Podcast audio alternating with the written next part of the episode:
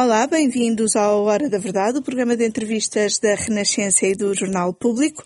Hoje o nosso convidado é Fernando Medina, Presidente da Câmara Municipal de Lisboa e da área metropolitana. Eu sou Eunice Lourenço, comigo está o jornalista João Pedro Pincha do Público. Muito obrigada por estar aqui connosco, Dr. Fernando Medina. Muito obrigado pelo convite. Uh, ainda não anunciou a sua recandidatura a Lisboa, mas enfim, já está, já está dada como certa, não só aqui, não só aqui no que acabou de nos dizer, mas também na, na na conferência de imprensa que fez na semana passada. Não, não, que eu ainda disse hoje, ainda não. Ainda não. Muito bem, mas quando é que tenciona apresentar eh, essa, essa candidatura? Eu acho que hum, depois da marcação das eleições, depois das eleições autárquicas serem marcadas, acho que é o tempo das decisões e da comunicação dessas, dessas decisões e por isso será esse o momento. Já, já sabe se vai sozinho ou se vai fazer algum. Todo, todo esse tema será tema para uh, uma futura entrevista, não, não, senão vocês não me voltam a convidar para, para a entrevista. Uma entrevista de candidato. É. Então, uma entrevista de presidente, o que é que está por fazer? A ver, este mandato está marcado por uh, um avanço em uh, políticas centrais de transformação da cidade que são fundamentalmente em três grandes núcleos. Primeiro, a promoção da habitação acessível para jovens e para as classes médias, onde nós iniciamos um, uma nova geração de políticas que está em curso e que, na minha opinião, é essencial ser prosseguida na cidade de Lisboa. Um segundo pilar de uma política de mobilidade que eh, faça crescer significativamente o transporte coletivo de qualidade e acessível, numa área metropolitana e não só numa área municipal, porque senão nós não conseguiremos responder ao desafio que é o problema da gestão da mobilidade no município de Lisboa. Quer dizer, nós, uma cidade como Lisboa, que recebe diariamente uma população que entra na cidade que é superior à população residente, estou a falar tudo números antes da pandemia, eh, não pode, não pode pensar que resolve o problema da mobilidade dentro das suas fronteiras, isso tem que resolver o problema na área metropolitana e por isso a importância de prosseguir eh, os avanços notáveis que foram feitos com o passo único, com a criação da Carris Metropolitana e da Rede Única Metropolitana, que vai começar em operação este ano no conjunto da área metropolitana e que aumenta em 40% a oferta rodoviária na área metropolitana, a oferta, eh, a renovação da frota da Carris e o aumento significativo da oferta da Carris, que complemente e que prossiga o investimento que está definido e que vai começar a sua execução na expansão do metropolitano de Lisboa, na expansão, na criação do metro ligeiro uh, de superfície para Oeiras e também para Louros, que eh, consiga fechar o acordo com o Governo relativamente ao pacote de investimentos em investimento pesado na área metropolitana de Lisboa, seja ao nível eh, da ferrovia, das novas composições, seja ao nível da, da, do investimento essencial para fechar a quadruplicação da linha de cintura entre Roma Arieiro e o Oriente, que vai permitir uh, aumentar significativamente, é, é um, hoje um dos obstáculos à expansão da capacidade ferroviária de transporte ferroviário do sistema e também da expansão e dos investimentos nos outros sistemas de metropolitano e de metrobus na área metropolitana. Porquê é que isto é tão importante? Porque sem esta visão metropolitana ao nível da mobilidade não haverá solução, uma vez que os carros entrem na cidade uh, de Lisboa. Estes dois pilares são dois pilares que eu acho absolutamente essenciais serem seguidos. O terceiro pilar, o pilar da transformação da cidade, na valorização do espaço público, na valorização dos espaços verdes, na criação de uma cidade cada vez mais saudável, amiga das pessoas. Porque é que isto é Ainda é que seja acusado de ser uh, um bocadinho uh, fixado nas ciclovias. Vamos a ver, os processos de transformação, deixe-me só sublinhar em primeiro este ponto.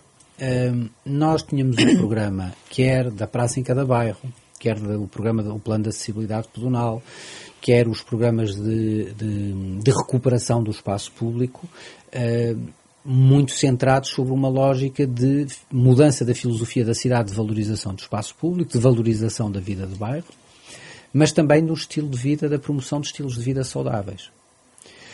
Se eu acho que a lição que nós estamos a tirar, que nós temos que tirar desta pandemia sobre a construção da cidade, é precisamente a de que nós devemos fazer isto mais rápido. Mais rápido, de forma mais intensa. Sabemos que hoje no nosso país há cerca de 7 mil mortes por ano que estão de forma mais direta associadas ao problema da poluição.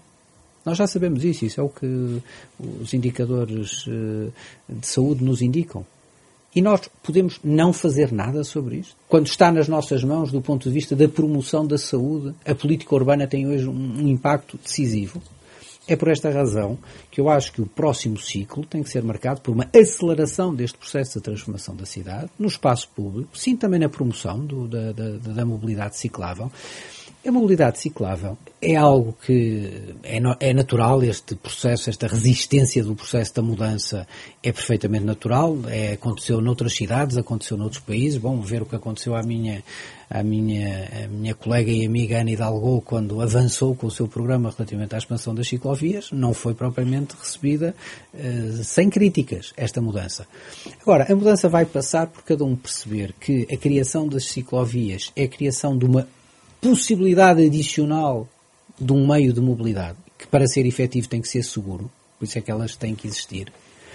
E depois, que não há uma oposição, as ciclovias não são nenhuma obrigação, a bicicleta não é nenhuma obrigação, a bicicleta é um meio para quem o quiser usar, e aquilo que será a norma no futuro é que cada um de nós utilize o meio de mobilidade que necessita em função das circunstâncias da nossa vida concreta.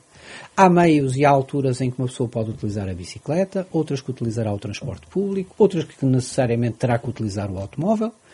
Eh, e isso é o que será cada vez mais o futuro. Agora, para poder haver uma expansão da utilização da bicicleta, eh, é preciso que sejam criadas infraestruturas seguras. Isso aí é uh, inequívoco em todo lado.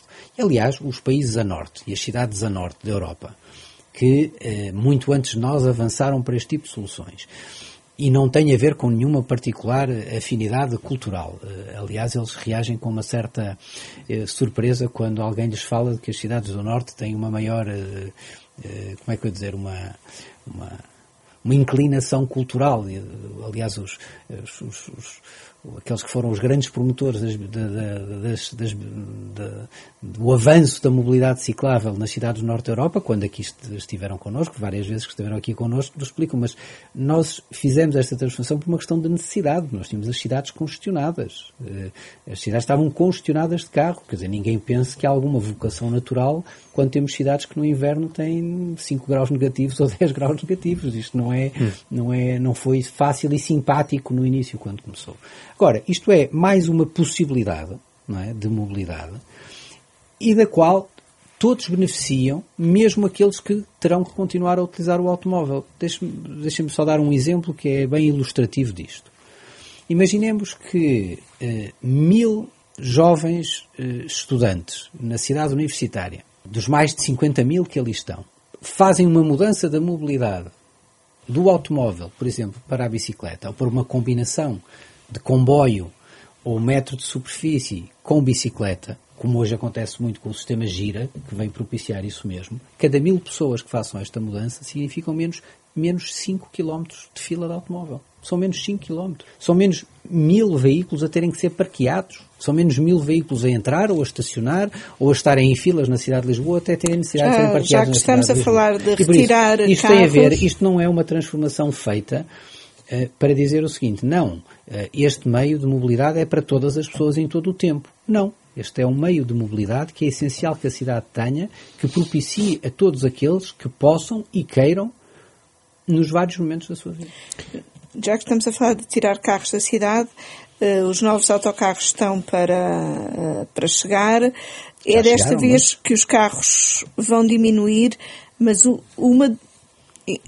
Por um lado, pergunta, é desta vez que os carros vão diminuir mas também pergunto-lhe como é que estamos de parques uh, para quem queira deixar o carro à entrada da cidade e que se continua a queixar de ainda não ser possível. A ver, a grande resposta, a melhoria no sistema da mobilidade é uma melhoria que vai ser gradual e que depende, acima de tudo, de nós conseguirmos fazer, a nível da área metropolitana, aquilo que durante décadas não se fez, que é conseguirmos ter um sistema de mobilidade pesada e ligeira que permita as circulações eficazes em transporte coletivo dentro de toda a área metropolitana de Lisboa. Porque a verdade é que se eu não resolver o problema daqueles que na área metropolitana de Lisboa, a, a força dos fluxos pendulares é enormíssima. Volto a sublinhar, entram por dia na cidade de Lisboa um número de pessoas superior à população, semelhante à população residente da cidade de Lisboa. Se tivermos em conta que uma parte da população residente na cidade de Lisboa está reformada, nós estamos a falar entre população ativa e estudantes, nós estamos a falar de uma, de, de, de uma percentagem que entra na cidade de Lisboa que é superior àquela que aqui reside. Ora, a força, a, a dimensão, o gigantismo destes fluxos pendulares exigem que haja meios de transporte coletivos pesados e eficazes a funcionar. Complementados com uma rede de transporte coletivo ligeiro, complementados com sistemas de ciclovia, e é essa que vai ser a solução. Porque. Hum, Mas isso, isso são projetos... reparem o absurdo reparem, mas é que, oh, João Pedro, não há nenhuma alternativa. Ninguém no mundo tem nenhuma outra alternativa. Sim, a criação de parques de estacionamento dissuasores para resolver o problema do trânsito na cidade de Lisboa, como solução primeira para o trânsito da cidade de Lisboa, é um bocadinho, chega a ser um pouco. Dizer, ela é tão evidentemente ineficaz antes da pandemia Portanto, entravam na cidade de Lisboa. É não é para continuar como, a aposta nos parques dissuasores. Vamos lá ver uma coisa deve haver parques junto aos principais interfaces de transporte, mas vamos ter noção da escala. Entram por dia na cidade de Lisboa 340 mil automóveis. Passam pela cidade de Lisboa. Por dia, isto são dados antes da pandemia. Isto é uma fila de Lisboa até Paris. 340 mil. Se nós estivermos a falar de um parque como o parque do Marquês de Pombal, por exemplo, ou do Corte Inglês, estamos a falar de cerca de mil lugares de estacionamento acham que a solução é criar 300 parques iguais àqueles, à porta de Lisboa? Onde, lá de lá, em Oeiras. Mas, a, mas a Câmara assumiu a estratégia de criar parques de criar e de alargar as vagas, uhum. e sim, e temos vindo a fazê-lo, e temos vindo a fazê-lo, e já abrimos no Arinheiro. Mas então, o que, finalmente... o que nos está a dizer é que a aposta tem de ser No transporte outra. coletivo, claro, como é evidente, como é evidente, achar que a criação de parques de estacionamento é a primeira ou a principal solução para o problema da mobilidade na cidade de Lisboa, na minha opinião, é, é um erro porque não resolverá problema nenhum. Primeiro, nunca serão construídos, isso é um absurdo completo. Aliás, basta perguntar a algum Presidente de Câmara vizinho se estará na disposição de construir parques dissuasores dessa dimensão. Eu volto a sublinhar a escala. É que nós não estamos a falar a escala do problema. A escala do problema é que são 340 mil automóveis. 340 mil. E por isso, pensar que o fundamental deste problema se resolve dessa maneira é, obviamente, na minha opinião, completamente um erro uh, completo.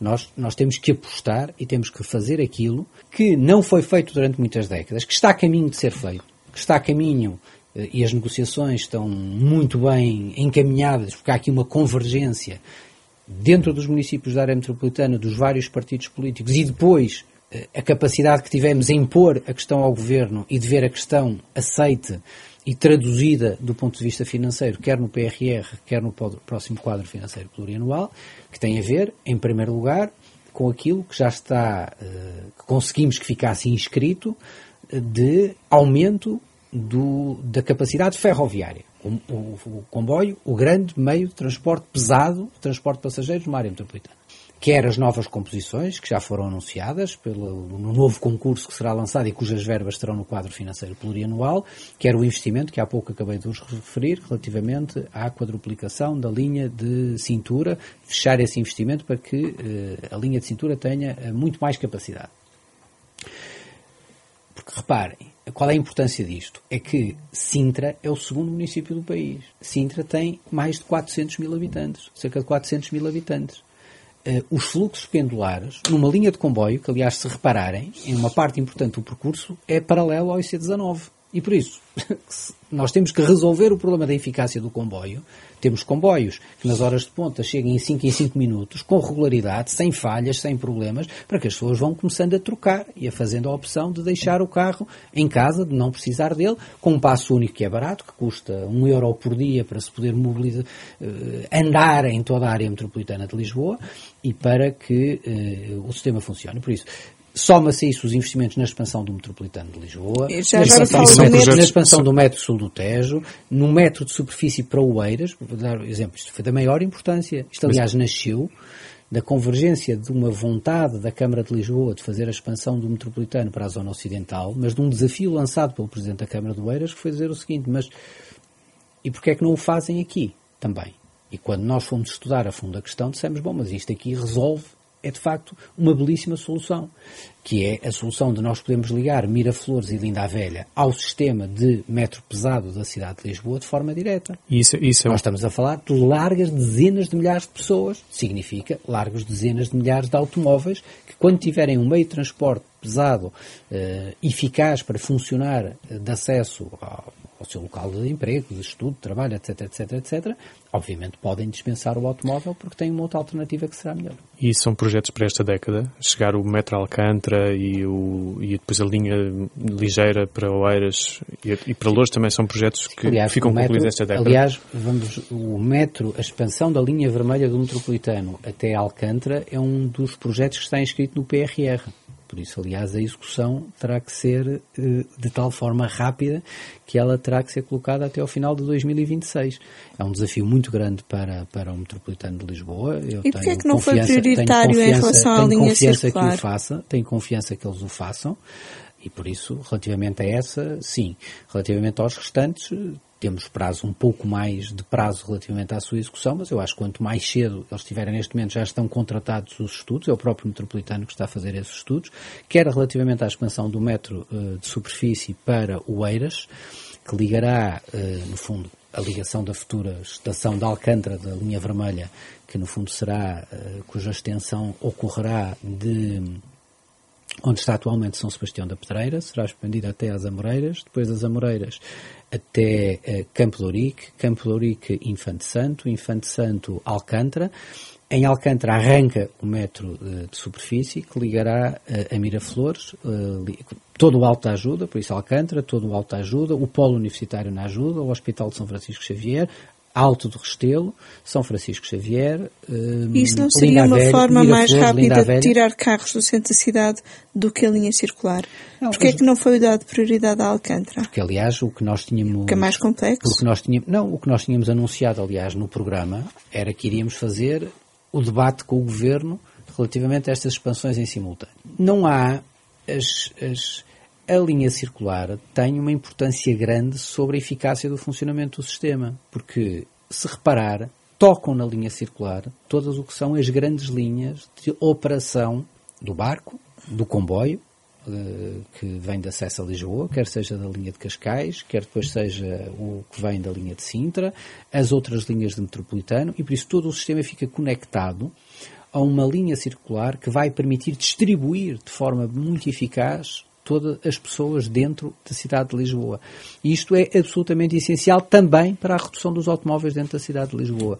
E por isso, o que nós discutimos sempre, aliás, e isto prova, e este mandato, aliás, prova que a nossa estratégia relativamente à expansão do metropolitano era a correta e está correta, é que nós conseguimos, num mandato, não ter uma, mas ter duas linhas do metropolitano expandidas dentro do mesmo mandato autárquico, cão de convir, para uh, a última vez que o metropolitano tinha conhecido um processo de expansão foi para a Reboleira e a última vez que ele teve um processo de expansão dentro da cidade de Lisboa foi, tinha sido alvo da decisão do ministro Valente Oliveira em 2003, creio eu, 2002, 2003. Deixe-me então ir aqui e a isso, outro... Já estamos há quase 20 anos e 20 anos depois conseguimos assegurar a expansão de duas linhas dentro da cidade de Lisboa. Deixe-me ir ao que, que é chamou outro dos, outro dos eixos da, da cidade, que é a questão da habitação. Porquê é que não foi possível cumprir a sua promessa de mais 6 mil casas de renda acessível? Rogério, nós vamos concluir este mandato, certamente, é, hoje é seguro, vamos concluir este mandato com o maior número de casas atribuídas em todos os programas, no conjunto dos programas municipais, desde os mandatos Jorge Sampaio e João Soares. E eu digo isto com um certo sentido de orgulho, que é essas épocas foram as épocas em que o trabalho feito entre a Câmara de Lisboa e o governo do Primeiro-Ministro Cavaco Silva à época permitiu a erradicação das barracas. E nessa altura, de facto, foram construídos milhares de fogos por ano num outro quadro, regulamentar, legal, noutro tempo de se fazer as coisas. Nós vamos ter entre casas atribuídas e eh, casas para os quais a Câmara permitiu a bonificação da renda para renda acessível, cerca de 3 mil casas que serão entregues neste mandato. Uh, ou a quem se permitiu uma renda condigna em habitações acessíveis. Que é que. Uh, e o ritmo, e se quer uma separação entre estes dois universos, teremos, nós destinamos a maioria destas casas para os regimes de renda apoiada, isto é, para os estratos de mais baixos rendimentos. Acabaremos o mandato certamente com mais de mil casas em regime de renda acessível que foram asseguradas pela Câmara de Lisboa. Significa asseguradas com casas, eh, propriedade do município de Lisboa ou através do subsídio municipal de arrendamento, onde nós diminuímos, financiamos a diferença para que as pessoas tivessem casas no mercado privado com eh, valores compatíveis com os seus rendimentos, isto é, pagando no máximo um terço do seu, do seu rendimento. Eu acho que isto é um avanço muito grande da política que nós fizemos e é um avanço de uma política que está, uh, na minha opinião, que é essencial que continue. Mas ainda assim não será tão grande quanto queria e tinha prometido, não é? Vamos lá ver. Uh, sabe que o mandato autárquico há coisas que nós não, não houve muito, este mandato é um mandato que tem muitas coisas atípicas. Nós começamos por falar de muitas coisas que fizemos neste mandato que não estavam em nenhum programa eleitoral. No nosso programa eleitoral não estavam programas de apoio à economia eh, nesta dimensão, não estavam centros de, não estavam programas de testagem, não estavam centros de vacinação, não estava a contratação de enfermeiros, não estava todo o último ano e meio de resposta à pandemia que nos mobilizou. É verdade. Eh, e fizemos-lo, porque temos que o fazer. Agora, deixe-me dizer com toda a honestidade, o que nós neste momento estamos, já fizemos e temos neste momento em marcha relativamente à renda acessível, fará a diferença na cidade de Lisboa, está a fazer a diferença na cidade de Lisboa e vai cada vez mais fazer a diferença na cidade de Lisboa. Porque o que nós temos é um, um, um pipeline de projetos e de iniciativas com um grande significado já quantitativo. Nós temos neste momento já aprovadas em Câmara, já depois de dirimidas as questões que, que de certa forma nos consumiram quase dois anos no debate com o Tribunal de Contas relativamente ao nosso modelo de parceria com o, os investidores privados para fazerem a construção e depois arrendarem no, no mercado. Não, Mas já... foi uma força de bloqueio. Não, não lhe chamo, não, não lhe chamo isso, são, já são conhecidas as, não vou repetir aqui a nossa, a nossa história, aliás, o João Pedro é capaz de fazer este, esse relato com bastante, com, com esse, esse, essa parte do canal História com bastante, com bastante rigor. Essa questão hoje está ultrapassada, quer pela mudança da lei, também com o diálogo entretanto havido. Eh, nós fizemos uma adaptação do nosso modelo e por isso temos já aprovadas, eh, aliás, com uma, com uma abrangência em Câmara que, que, que eu, registro relativamente ao projeto. Nós temos já as primeiras operações aprovadas, por isso temos duas do modelo anterior em, em operação, em, em avanço três já que representam mais de mil casas. Temos um pipeline de construção direta do município que está em fase de projeto uh, ou uh, em entrar em fase de projeto de mais de 1.200 casas e esse pipeline vai somando, vai sendo aumentado, vai sendo acrescentado uh, àquilo que neste momento está em construção por parte do município, que já é muito significativo. Ainda não conseguiu foi convencer outras entidades públicas a aderirem ao programa, nomeadamente a Santa Casa da Misericórdia, como a há quatro anos disse que tinha esse objetivo de uh, outras entidades contribuírem também para este esforço da habitação. Tem sido a Câmara a dar esse espaço sozinha. Vamos lá ver, relativamente à Santa Casa, a relação com a Santa Casa da Misericórdia de Lisboa não poderia ser melhor. Eu só posso, aliás, elogiar aquilo que tem sido a cooperação uh, sem falhas da Santa Casa com a Câmara de Lisboa ao longo deste mandato, absolutamente essencial na área da resposta um, aos, aos mais velhos, na área da resposta às pessoas em situação de sem-abrigo, na área da resposta à pandemia, tem sido absolutamente essencial, eh, relativamente aos próprios projetos da Santa Casa, relativamente até à própria construção da habitação própria, bom, eles seguem o seu ritmo próprio e, e em muitos casos, porventura, não terá sido possível avançar à velocidade, à velocidade que, que procuravam, mas não é, não é aí que tem havido qualquer obstáculo e qualquer, e, qualquer, e qualquer dificuldade, antes pelo contrário. Em relação aos sem-abrigo, a Câmara tinha colocado uma meta de resolver uhum. o problema do, dos sem-abrigo. Presumo que a pandemia vai colocar eh, mais problemas nesse setor. Eh, qual é a meta agora e o que é que está em marcha para os sem-abrigo? A ver, nós quando aprovamos o nosso plano municipal 2019-2023, nós aprovamos com um grande objetivo à época. Estamos numa época de grande crescimento económico, uh, em que a população, as pessoas em situação de sem-abrigo, tinham uma grande expressão naqueles que são os casos mais difíceis de pessoas em situação de sem-abrigo, são aqueles casos de pessoas que estão há mais tempo. Eh, com uma prevalência, com, com, com incidência significativa de problemas de dependências, de substâncias, de álcool, eh, com prevalência de doença mental, com um processo já de afastamento social muito grande.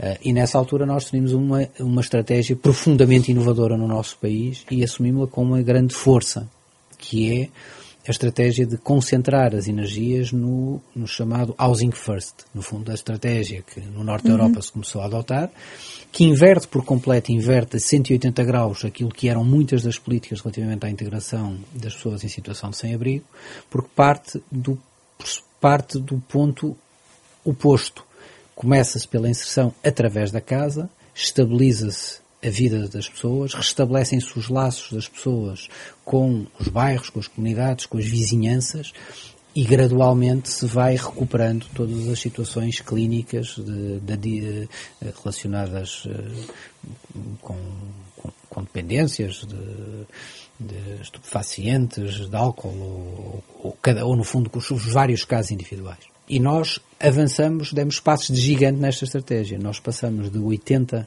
casas de Housing First, que era o que tínhamos no início do programa, e já vamos, mesmo durante toda a pandemia, conseguimos aumentar para 340 casas afetas à iniciativa do Housing First. Isto é, nós temos neste momento 340. Temos já contratados, eh, já estão contratadas com as associações, chegarmos até às 400 casas, que era no fundo aquilo que nos permitiria a cobertura integral das pessoas em situação de sem-abrigo antes da pandemia.